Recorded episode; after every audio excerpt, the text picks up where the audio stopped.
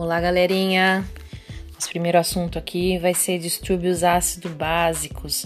Esses distúrbios são classificados em dois tipos, basicamente: em acidose, onde o pH se encontra em valores abaixo de 7, e alcalose, onde o pH se encontra em valores acima de 7.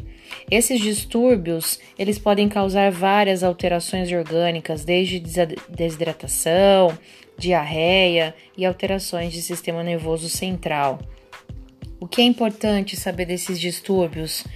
Quais são os componentes que vão estar correlacionados a essas alterações de pH? E essas alterações nós vamos falar um pouquinho mais profundo em outro podcast.